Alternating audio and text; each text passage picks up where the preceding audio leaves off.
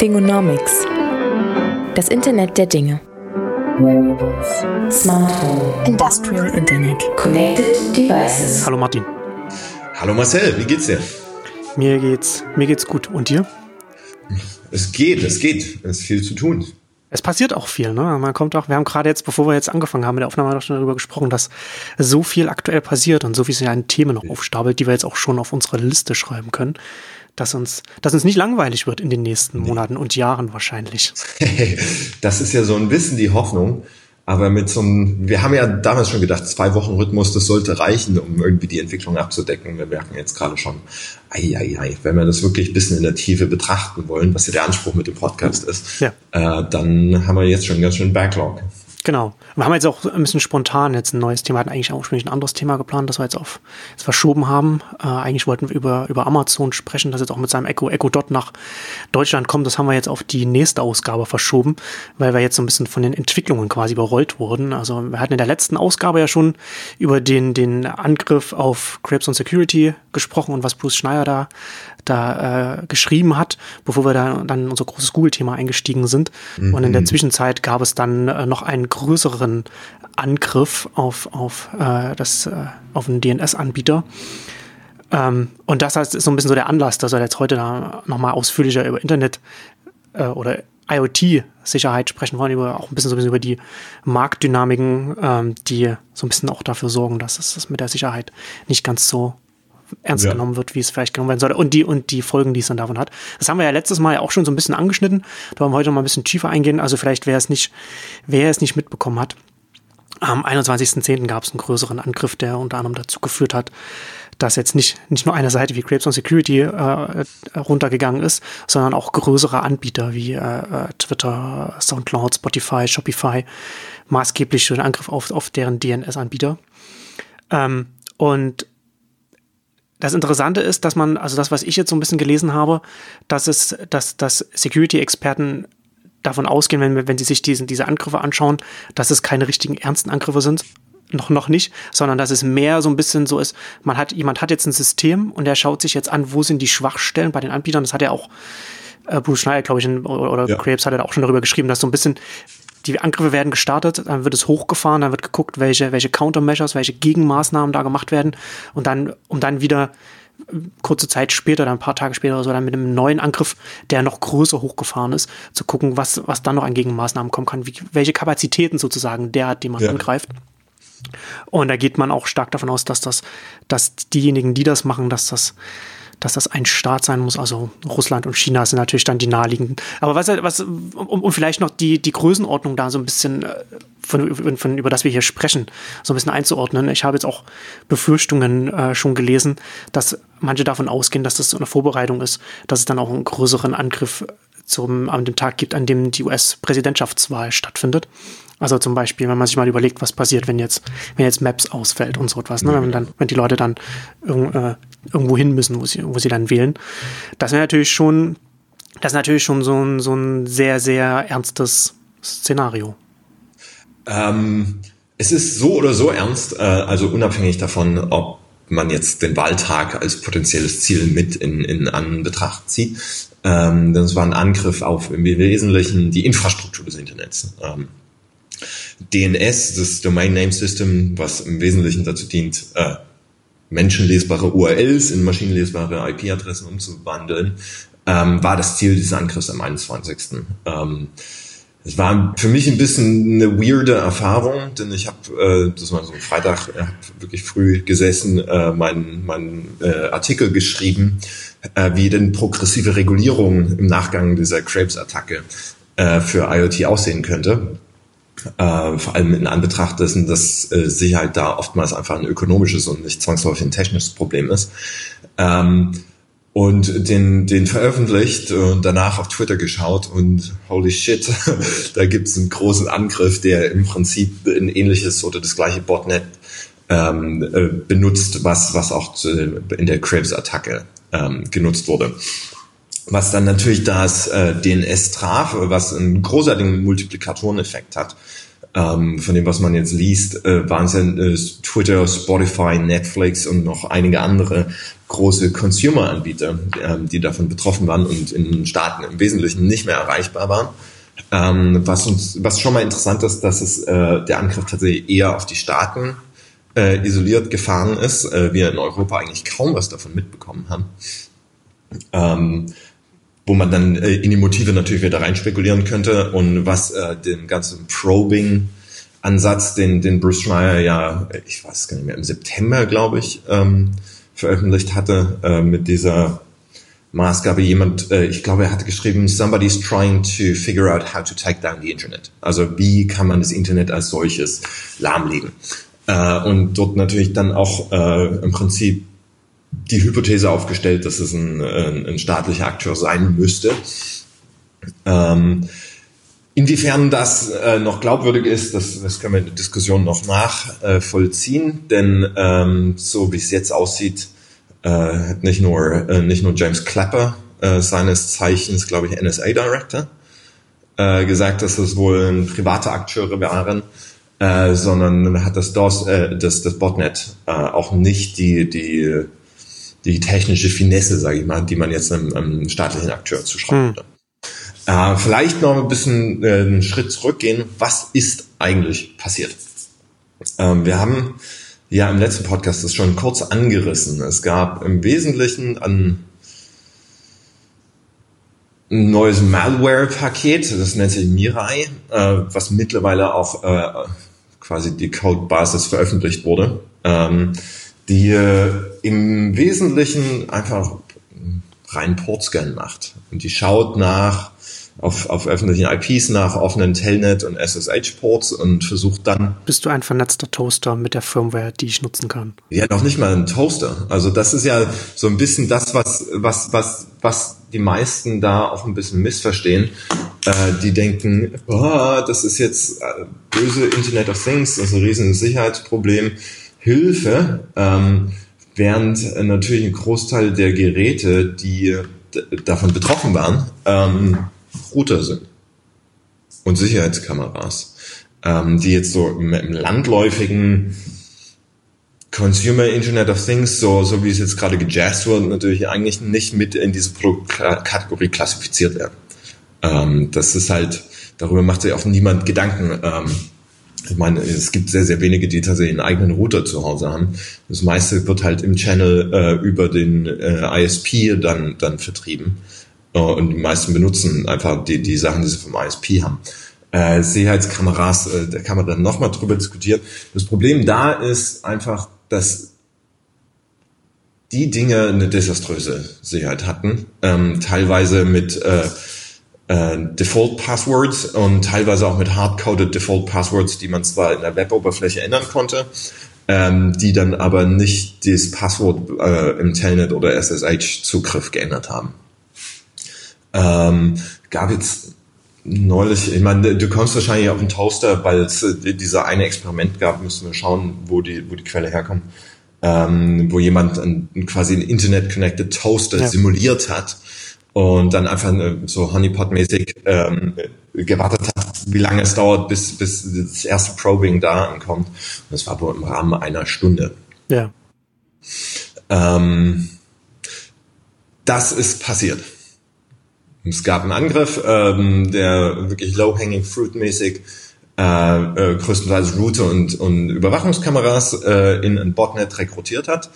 Ähm, das sind Geräte, also das waren äh, die, die da rekrutiert wurden, die Geräte, das war noch nicht mal eine persistente Attacke. Ein, ein Neustart des Geräts hat, hat die Malware schon wieder, wieder runtergelöscht, weil es eben nicht in die Firmware integriert wurde. Ähm, nichtsdestotrotz konnten genug Geräte auch mit einem globalen äh, Fokus, sage ich mal, ähm, rekrutieren, um an DDoS, um eine DDoS uh, Distributed Denial of Service Attacke zu fahren, wie wir sie so einfach noch nicht gesehen haben in der Masse. Ja.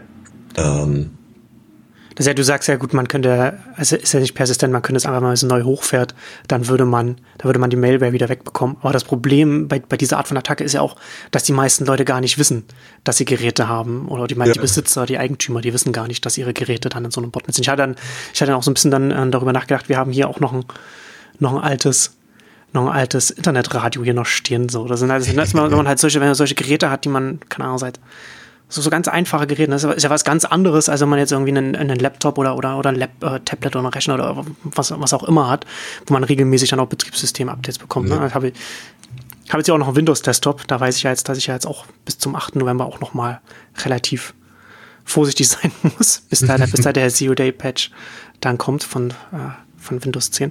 Aber das, na, man, man, man weiß ja gar nicht, es gibt ja auch gar, ist ja auch ganz selbst wenn man, selbst wenn man davon weiß und man denkt, okay, das könnte vielleicht, ich könnte betroffen sein, wie finde ich das überhaupt raus? Das ist ja, ist ja nochmal was ganz anderes, wenn man weiß, okay, ich habe jetzt einen Windows-Rechner und habe einen Mac-Rechner und da bekomme ich mit, okay, bei Mac ist jetzt irgendwas oder bei Windows ist jetzt irgendwas. Da, da, da sind ja die Informationsflüsse nochmal was ganz anderes. Ja, ganz davon abgesehen, dass ähm, selbst wenn man in der Situation ist, äh, äh, beziehungsweise man kommt ja oftmals gar nicht in die Situation zu fragen, bin ich jetzt davon betroffen, weil man selber merkt davon ja nichts. Genau, genau. Also ich meine, wenn dann ein Windows-Rechner ähm, ein Zero-Day-Patch hat, äh, Zero-Day-Exploit äh, ähm, aufgekommen ist, dann hast du halt tatsächlich ein Problem, weil deine Daten sind, sind äh, es besteht ein Risiko für deine Daten. Ähm, und das ist für die meisten schon, schon relativ äh, valent. Ähm, wenn du jetzt äh, gerade diese Mirai-Attacke und den DDoS-Attack äh, annimmst, reden wir eigentlich von einer klassischen Marktexternalität. Ähm, denn der Kunde, äh, der Endverbraucher, der dieses Gerät dann benutzt, der merkt davon gar nichts, dass das Gerät kompromittiert ist. Der hat eigentlich keine adversen Effekte. Ähm, warum sollte er sich also da überhaupt Gedanken machen, ob das Ding gesichert ist, ob da noch den äh, wahrscheinlich äh, wahnsinnig viele schlecht geschriebene Manuals lesen, wie kann ich jetzt eigentlich Telnet ausschalten und wie kann ja. ich das Standardpasswort ändern. Ähm, denn die negativen Effekte fallen ja nicht bei ihm an. Genau. Äh, so ein klassisches äh, eigentlich ähm, Commons-Problem, äh, dass, dass die Kosten für, also der Aufwand für den einen äh, wahnsinnig hoch ist, ähm, äh, mit eigentlich einem, einem marginalen Benefit für ihn selbst, ähm, weil die negativen Kosten fallen ja auf andere. Genau, so ein klassisches Beispiel dafür ist Umweltverschmutzung. Ähm, das sind dann Leute wie Brian Krebs oder, oder, oder genau. DNS-Provider. Genau. Ähm, es gibt jetzt natürlich im Nachgang, äh, und das finde ich ja das Interessante, äh, natürlich viele Ansätze. Oh Gott, wir müssen das lösen. Ähm, IoT Security, Riesenproblem äh, wo man natürlich nochmal nachdenken kann, okay, das geht jetzt um Router, nicht zwangsläufig um IoT, ähm, aber geschenkt. Also es ist halt ein Warnschuss, wir müssen uns damit beschäftigen. Äh, und wenn der Regulator das alles unter einen Hut, in einen Hut steckt, dann muss die Industrie damit auch klarkommen. Ähm, was da allerdings, glaube ich, betrachtenswert ist, ist, wie kann man denn damit umgehen? Äh, und ich habe es ja vorhin schon gesagt, Sicherheit ist in der Regel weniger ein, ein, ein technisches Problem, sondern ein ökonomisches Problem. Ähm, deswegen äh, zum Beispiel, wir haben in den letzten Jahren so gute Fortschritte in, in der Kryptographie gemacht, dass kaum ein Hacker äh, sich noch die Mühe macht, irgendwie äh, Krypto zu attackieren.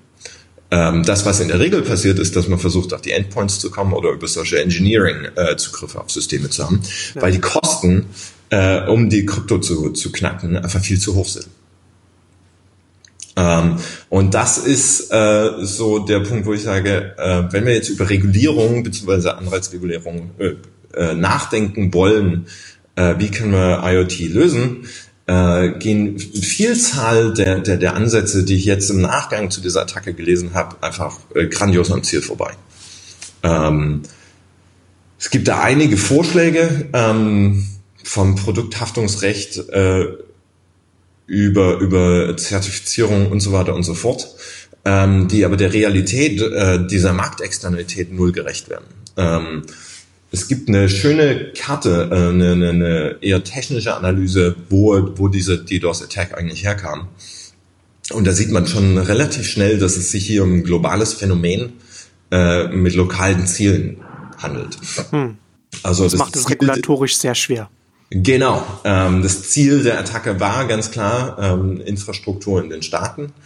Ähm, aber ein Großteil der, der attackierenden Nodes äh, waren in Südamerika, Europa und Asien.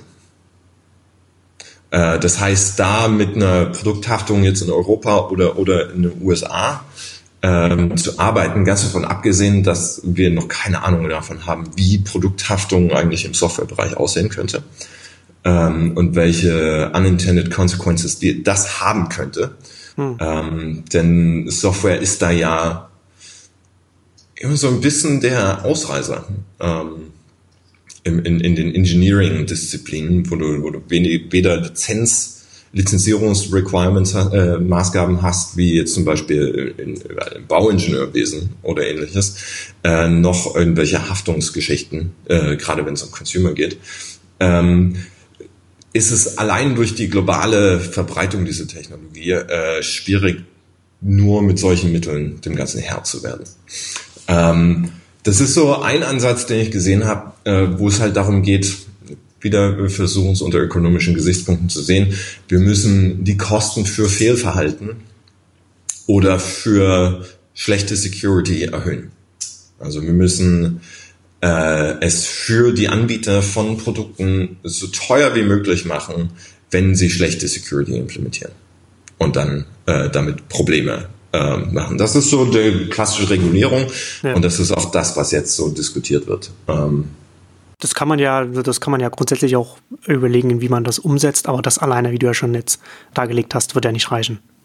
Nee, also ich meine, wir können ja jetzt, ich meine, eine eine erfreuliche Entwicklung ist, dass zum Beispiel der Anbieter äh, von diesen Sicherheitskameras, die da Großteil rekrutiert wurden, äh, schon äh, einen Recall, also eine Rückrufaktion für diese Kameras, beziehungsweise betroffene Kameras, ähm, gestartet hat. Ähm, da auch nur in den USA, äh, was wieder nur, nur ein, Bruchteil des Problems überhaupt lösen kann.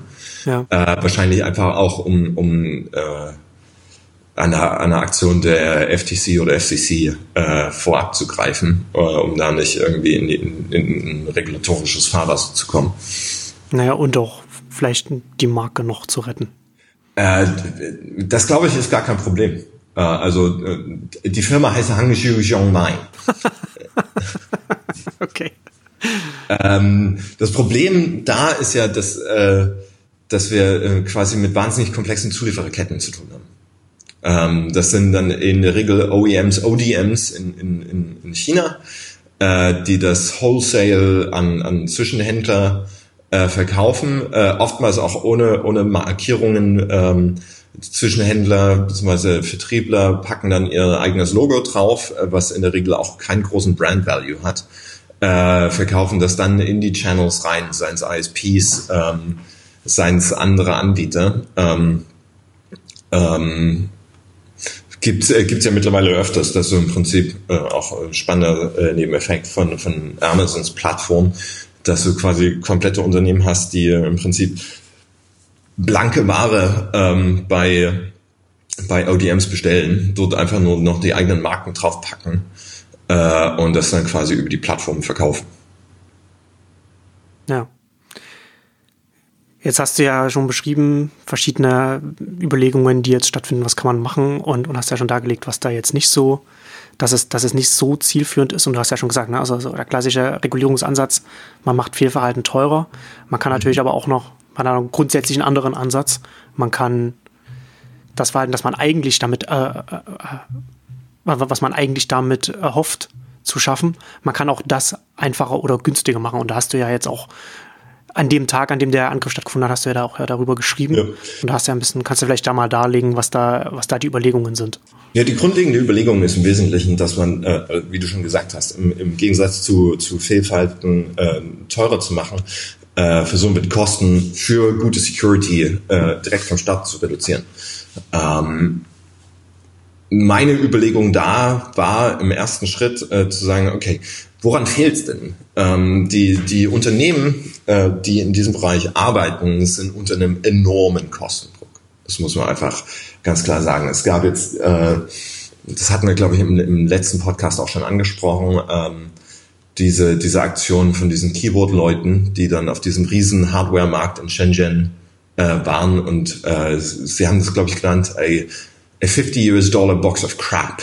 Ähm, was du da aber auch hast, ist zum Beispiel eine relativ gute Apple Watch Kopie, die in der Produktion 6 Dollar kostet.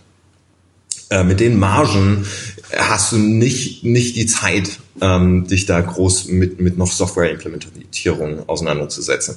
In dem Fall äh, handelt es sich, glaube ich, eher um ein von, von Qualcomm bereitgestelltes äh, Betriebssystem für direkt für Wearables. Ähm, aber die Idee, die ich im Wesentlichen verfolgt habe, beziehungsweise ausgebaut habe, ist äh, zu überlegen, was brauchst du denn für gute Security? Ähm, und bevor wir jetzt irgendwie einen großen Regulator aufbauen, der wahnsinnig viel, viel Geld kostet und der das Problem allenfalls geografisch äh, begrenzt und damit eigentlich nicht wirklich lösen kann, könnte man genau diese Ressourcen noch poolen, ähm, um zum Beispiel äh, gute Software-Packages äh, zu schreiben, ähm, bereitzustellen die unter relativ freien Lizenzen zur Verfügung zu stellen, dass es für die Hersteller äh, im Wesentlichen ein No-Brainer ist, äh, diese, diese Pakete zu verwenden. Ja. Das ist so der, der Kern der Argumentation.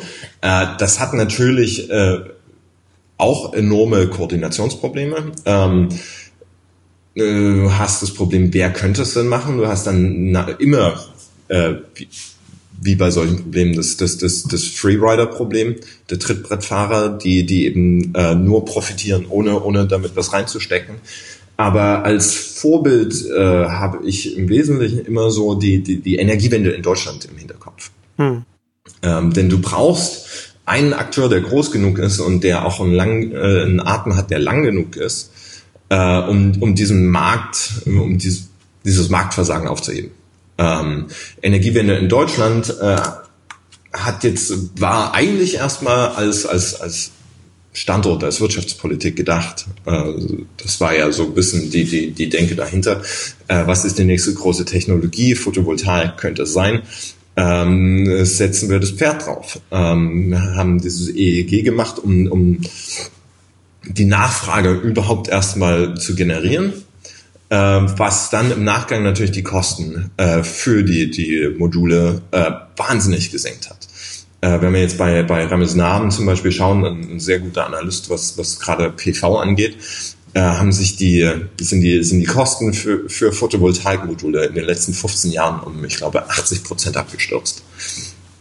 Ähm, Im Prinzip hat Deutschland mit der Energiewende den globalen Photovoltaikmarkt überhaupt erst ins Leben gebracht wenn man es jetzt aus einer Makroperspektive sieht. Ja. Äh, mit der Konsequenz, dass jetzt im letzten Jahr erneuerbare Energien 50 Prozent, nein, über 50 Prozent äh, der, der kompletten Nettoaddition äh, im, im, äh, an, an Kapazität im weltweiten Energiesystem äh, bereitgestellt haben. Ähm, das heißt, die Idee wäre im Wesentlichen, wie kann man als staatlicher Akteur, als, als transnationaler Akteur ähm, eine progressive Regulierung fahren, um im Wesentlichen es einfacher zu machen, äh, gute Sicherheit, gute Security äh, zu implementieren hm. ähm, und damit den kompletten Markt nach vorne bringen, anstatt äh, regional, lokal äh, im Handelsblock zu denken, wie können wir verhindern, äh, dass schlechte Security zu uns kommt. Ja. Ähm, denn das wird das, das Problem nicht lösen. Ja. Ähm, wenn wir von IoT Security äh, reden, und das war halt bislang immer so das Problem, ähm, ging es ja immer relativ schnell um, um, um den einzelnen Nutzer als Betroffenen. Ähm, deine, deine, deine Babykamera könnte gehackt werden. Das ist ja alles auch schon vorgekommen. Und da hast du halt äh, einen klar Betroffenen. Und äh, da hat der Betroffene auch ein Interesse daran, dass das unterbunden wird. Und äh, hast relativ, äh, das sind die Kosten. Äh, die, die, die, es gibt, es kommt zumindest nicht zu diesem Marktversagen, dass die Kosten extern sind zu den Akteuren innerhalb der Transaktion zwischen Hersteller äh, und und ähm, und Kunden. Denn für die Hersteller, ähm, ich meine, da muss man jetzt sagen, dass Hangzhou Xiongmai äh, dann natürlich jetzt erstmal äh, interessant ist, dass sie überhaupt darauf reagieren und sagen, ähm, okay, das ist ein Sicherheitsproblem ähm, und wir machen diesen Rückruf. In der Regel sind die Hersteller unbekannteste Firmen, äh, für die es in der Regel dann einfacher ist, den Laden zuzumachen und neu zu inkorporieren. Ähm, äh, denen ist es im Wesentlichen egal, ob, ob, ähm, ob da äh, Sicherheitslücken existieren oder nicht. Ähm, das heißt, da das so günstig zu machen, äh, dass es ein No-Brainer ist, dass es im Prinzip auf der Marge in Margin äh, äh, fast keinen Unterschied macht, ähm, bereitgestellte vernünftige Packages zu verwenden, ähm, ist, glaube ich, ein, ein zielführenderer Ansatz ja. ähm, als jetzt zu sagen, äh, wir müssen das wie CE-Zertifizierung oder, oder hm. FCC-Zertifizierung vornehmen. Denn da handelt es sich ja immer um, um, um tatsächlich lokal begrenzbare Probleme, äh, die diese Zertifizierung lösen sollen. Ja, es es ist ein interessantes Problem, ne? Weil, gerade wenn man so auf einer globalen Perspektive draufschaut, du hast es ja schon gesagt, da wird, da, das wird global, werden, werden da die Geräte genutzt, aber dann um regional anzugreifen. Also jetzt vor allem in den USA. Mhm. Also hat die USA dann, die US-Regierung zum Beispiel ein Interesse, so etwas zu machen. Aber dann wiederum im nächsten Schritt, wenn man darüber nachdenkt, die ersten, die, die in erster Linie, wem das zugutekommen würde, wären die chinesischen Billighersteller, die aus denen, von denen da die ganzen Geräte dann eben auch, auch hergestellt. Also nicht, nicht nur die, aber auch die, ne? Also wäre zum Beispiel auch eine chinesische Regierung wäre natürlich dann könnte, könnte wäre da könnte auch ein Interesse daran haben, weiß, weiß man nicht. Aber das ist schon eine interessante Überlegung. Ne? Ich, ich sehe das, ich sehe das auch so wie du, dass das, dass das der sinnvollste Ansatz wäre, aber es ist halt schon von der, von der Regulierungsseite her schwierig, so etwas proaktiv zu machen, weil das ja dann, weil es ja da zumindest, ich, ich, weiß nicht, ob es das in anderen Bereichen gibt, aber jetzt äh, in, im, im, Technologiebereich, jetzt in, im, im Hightech-Bereich, kenne ich nichts dergleichen, dass so, dass so etwas gemacht wird. Weiß ich nicht, ob es da vielleicht etwas gibt, was, was ich nicht auf dem Schirm habe. Und da ist dann schon nochmal schon mal was neues Verfahren. Ob man jetzt sagt, man, man finanziert mit staatlichen Geldern jetzt äh, so, so etwas, das, das dann Open Source bereitstellt und entwickelt, oder, oder macht man es direkt, dass die Organisation direkt staatlich ist. Und dann, ich hatte mir halt, als, als du das erzählt hast, hatte ich mir dann auch schon ein bisschen so gedacht, dass letzten Endes, da es ein globales Thema ist, wäre es eigentlich auch ein UN-Thema, aber ob die, UN, ob die UN dann so etwas, das wäre, das wäre dann, das wäre dann so grundsätzlich auch vom, vom ganzen, vom ganzen Zeitraum. Im Zweifelsfall könnte man dann auch argumentieren, dass es ein ITU-Thema wäre und kein UN-Thema, äh, ja. International Telecoms äh, Union, ähm, wo es ja, wo es ja Herdenstreit schon immer ging. Ähm, äh, wie das Verhältnis zwischen ITU und ICANN und IETF ist, ähm, ja. weil eben viele auch befürchtet haben, da auch sehr repressive Regime äh, in der ITU eine Stimme haben. Äh, Freedom of Speech und so weiter und so fort ist dann natürlich ein Riesenthema. Ähm, mir wäre jetzt äh, kein konkretes Beispiel äh, äh, bekannt, wo sowas im, im, gerade im Internetsektor äh, schon mal gemacht wurde. Und ich bin mir natürlich auch über die politischen Unwägbarkeiten ähm, bewusst. Und hier auch die Aufforderung an, an die Hörer, äh, die Verehrten. Äh, ich bin da gerne für Feedback offen, äh, auch wenn Punkte bekannt sind, äh, wo ganz offensichtlich ist, das ist der Grund, warum das nicht funktionieren kann. Hm. Äh, lasst es mich wissen, weil das eine Idee ist, äh, die ich dann doch relativ wichtig finde. Ja. Ähm, denn wir, wir bewegen uns in einem Bereich, gerade mit der Digitalisierung, mit dem Internet, äh, wo wir ganz selbstverständlich davon ausgehen, dass alte Regulierungsmodelle oftmals nicht mehr funktionieren. Und alte Marktmodelle. Ähm, und ich habe so ein bisschen Problem damit, jetzt dann einfach aus Instinkt darauf zurückzufallen, oh, hier haben wir ein Sicherheitsproblem, ähm, das schreit nach Regulierung, also nehmen wir die Modelle, die wir bislang aus der Atomwelt, sage ich mal, kennen und wenden die einfach ja. an. Ich glaube, das kann nicht zielführend sein. Ähm, das könnte durchaus ja. auch zielführend sein, aber es dauert, aber es ist sehr viel ressourcenintensiver und sehr viel aufwendiger und, und wird und wird also also zeitaufwendiger vor allem und wird und wird also ist nicht die optimale Lösung. Gerade wenn du ne, was was du jetzt sagst, so die die Open Source Lösung, die proaktive, was du was worüber du jetzt äh, gesprochen hast und was du was du geschrieben hast, ist etwas, was jetzt sagen wir mal in der in Anführungszeichen Atomwelt einfach ein Ansatz ist, der ein bisschen schwierig ist. Also klar kann man da auch mit Standards und so weiter und, und, und, und, und Grundlagenforschung und sowas gibt es natürlich da auch. Aber das kann hier in, in, einem, in einem Softwarebereich kann man mit Open Source ja viel mehr an die Substanz dessen gehen, was dann letzten Endes im Produkt drin ist. Ja. Ähm, das auf alle Fälle. Ich meine, du hast halt auch in, in, in, in, in, der, in, der, in der Sachgüterwelt, sage ich mal, ähm, ganz andere, an, ganz andere Vorteile für lokale Regulierung. Ne? Also ich meine, da hast du halt äh, mehr oder weniger durchlässige Grenzen, ähm, wo jeder, der irgendwie direkt aus Hongkong oder China bestellt, weiß, dass er erstmal zum Zoll muss. Hm. Ähm, wo entsprechende Überprüfungen dann auch stattfinden. Und ich kenne sehr, sehr viele äh, Kickstarter-Projekte zum Beispiel, gerade aus den Staaten, ähm, die ihre Produkte dann äh, nicht kriegen konnten, weil der Zoll geguckt hat ähm, und das Netz halt zum Beispiel kein CE-Siegel hatte. Damit darfst du das in Europa nicht verwenden. Und damit ist das ganze Ding wieder zurück in die Staaten gegangen. Ähm, war, ich weiß nicht welches, ich glaube die erste Generation der Pebble äh, Watches hatte genau das Problem, wo sehr, sehr viele darauf gewartet haben und ihr das Gerät einfach nicht kriegen konnten, weil da irgendwo ein Siegel gefehlt hat. Äh, diese Kontrolle hast du in der Softwarewelt natürlich nicht.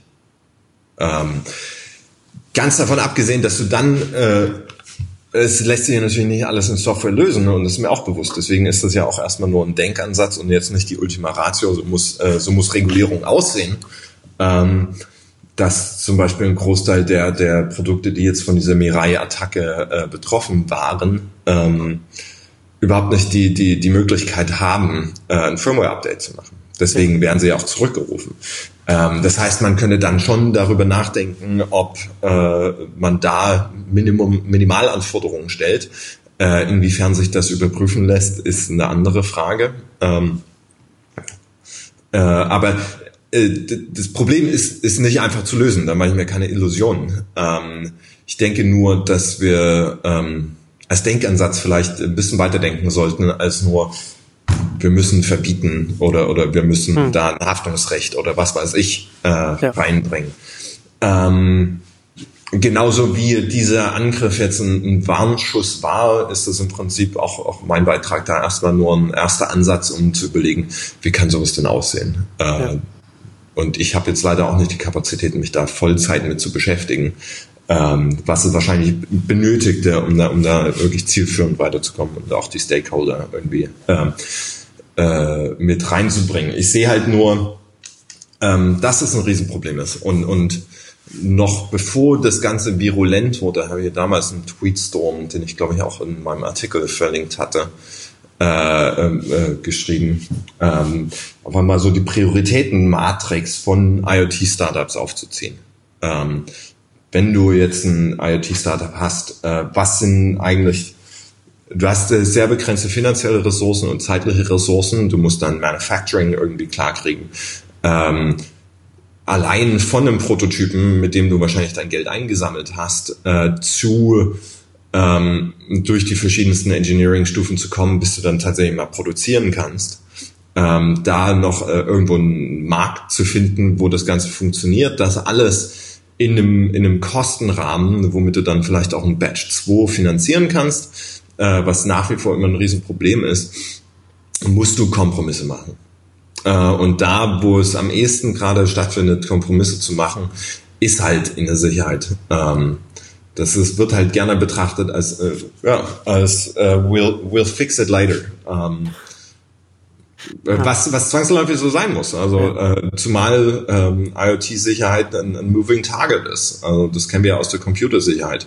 Deswegen ist halt diese Idee von ähm, buy once and use it äh, forever, äh, gerade wenn es um Computer geht, immer schwierig. Ähm, äh, und dann kommen wir auch eine Geschäftsmodellfrage. Äh, wie kann man denn ähm, Software-Updates äh, für Connected, Pro, äh, für, für Connected Products langfristig anbieten. Also wenn wir jetzt von den durchschnittlichen Lebenszeiten äh, eines Thermostaten oder eines Kühlschranks, um jetzt mal zwei kanonische, obwohl schwachsinnige Beispiele zu nennen, ähm, auch über die komplette Lebenszeit sich erhalten. Also so ein Kühlschrank wird, äh, ich glaube nach Statistik in Deutschland alle 15 Jahre ausgetauscht.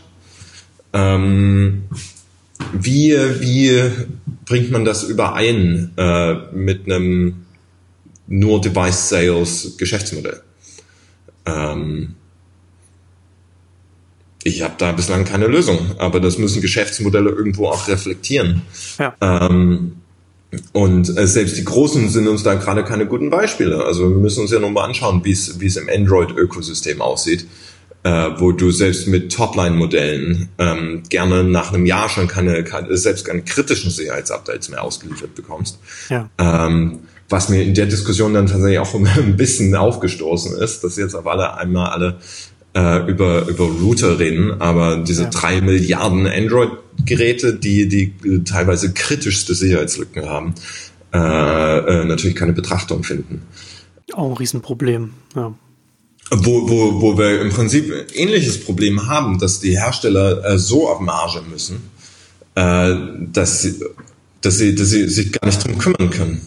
Ja, wobei das da ja dann auch noch mal bei Android auch noch mal äh, noch mit reinspielt, dass dann nicht nur die Hersteller dann, dass die Hersteller mit den, mit den Mobilfunkprovidern zusammen dann die Updates koordinieren müssen, sage ich jetzt mal. Ne? Und, das, und da gibt es, also da sind dann so viele, so viele Köche dann damit, die, die dann um den Topf rumstehen, sodass es dann, dann auch nochmal, das schwierig wird. Also. Ja, und dann hast du noch ganz andere Probleme, dass, dass du dass so manche Updates, äh, äh, manche Upgrades dann mit be bestimmten Chipset-Blobs nicht mehr kompatibel sind, was du ja in der Nexus-Linie gerade ein Problem hattest.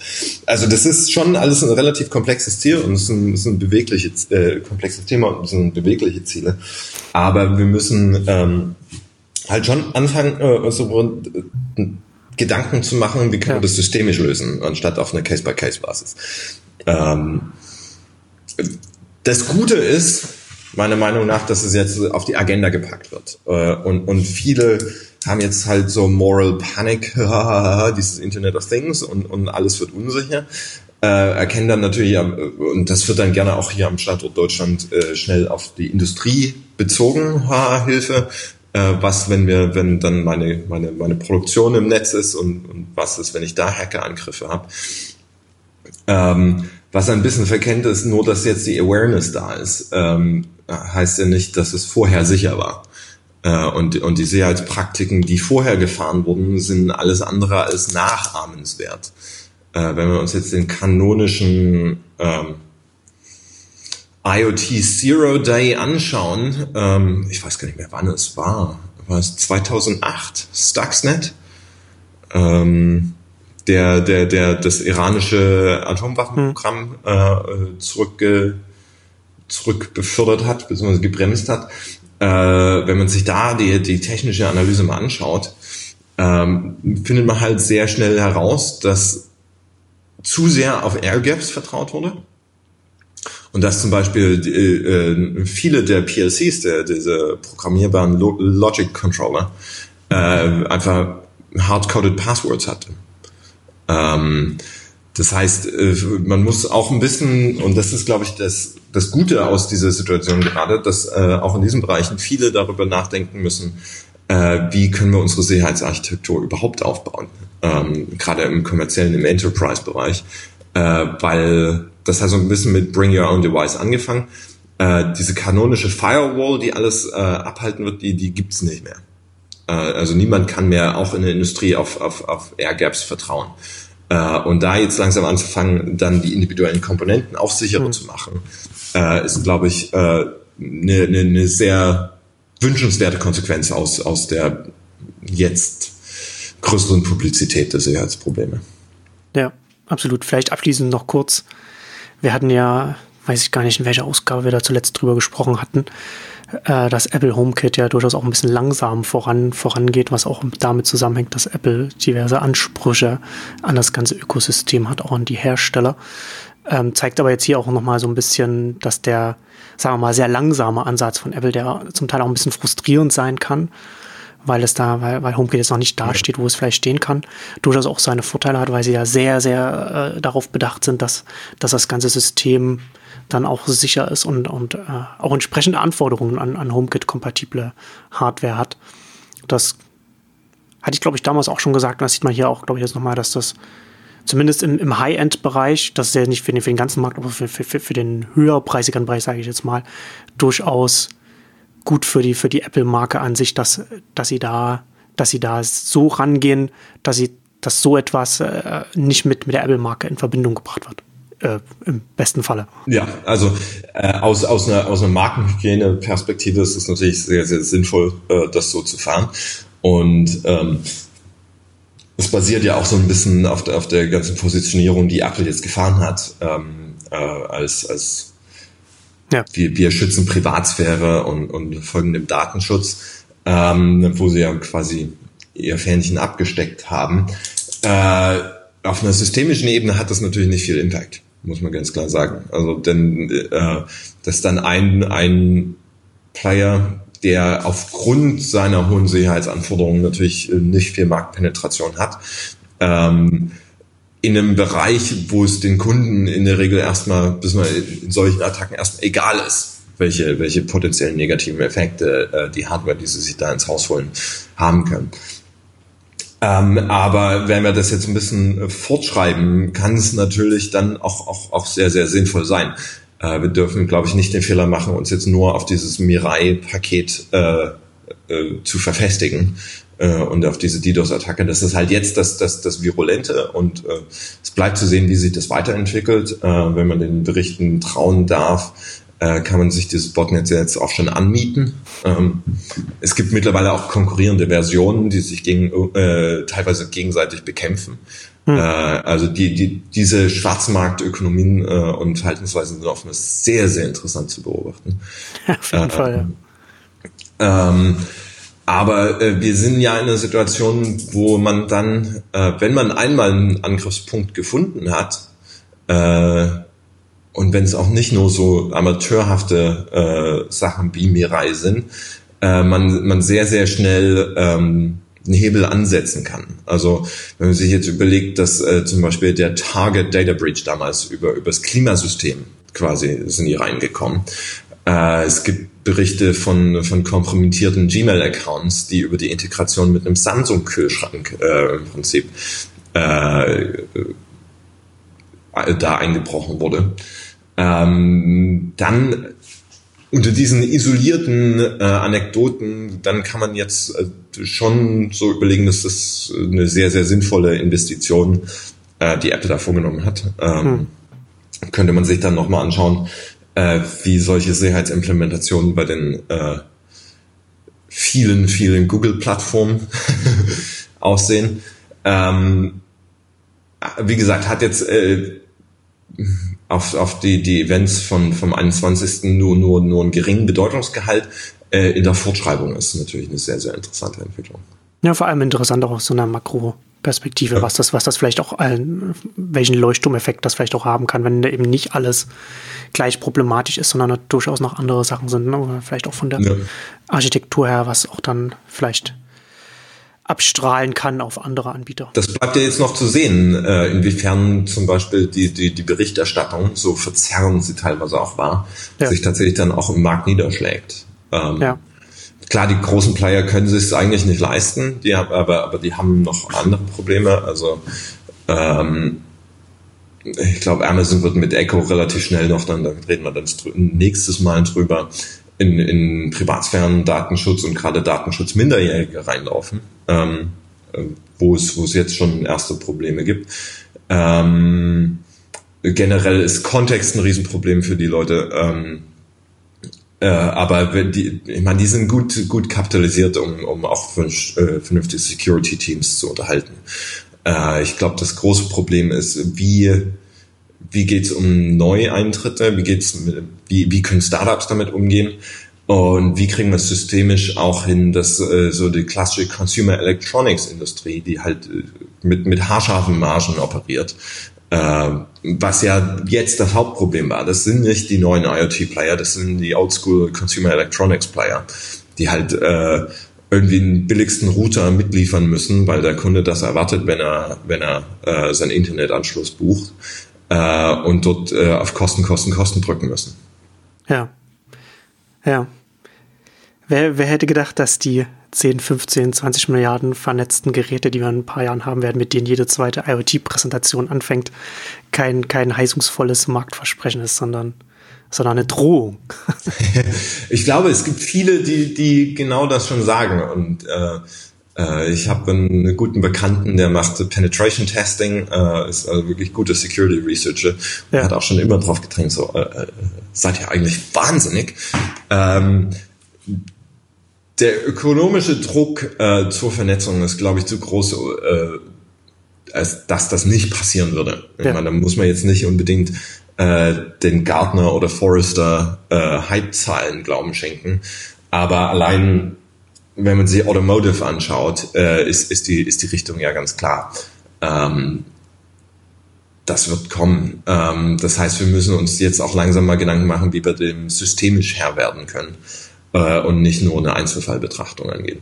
Und da fehlt mir halt auf allen Seiten, das vielleicht abschließend zum, zum Sicherheitsbereich, die, die ökonomische Betrachtung. Es gibt viele, die auf vielen Seiten irgendwie ihre Mittel kennen und, und jetzt natürlich sagen, ich habe es schon immer gesagt, ähm, und das sind äh, Security Researcher, die, die natürlich dann mehr Technologie fordern. Äh, das sind Regulatoren, die genau die Mittel wollen, die sie kennen. Aber da eine, ja.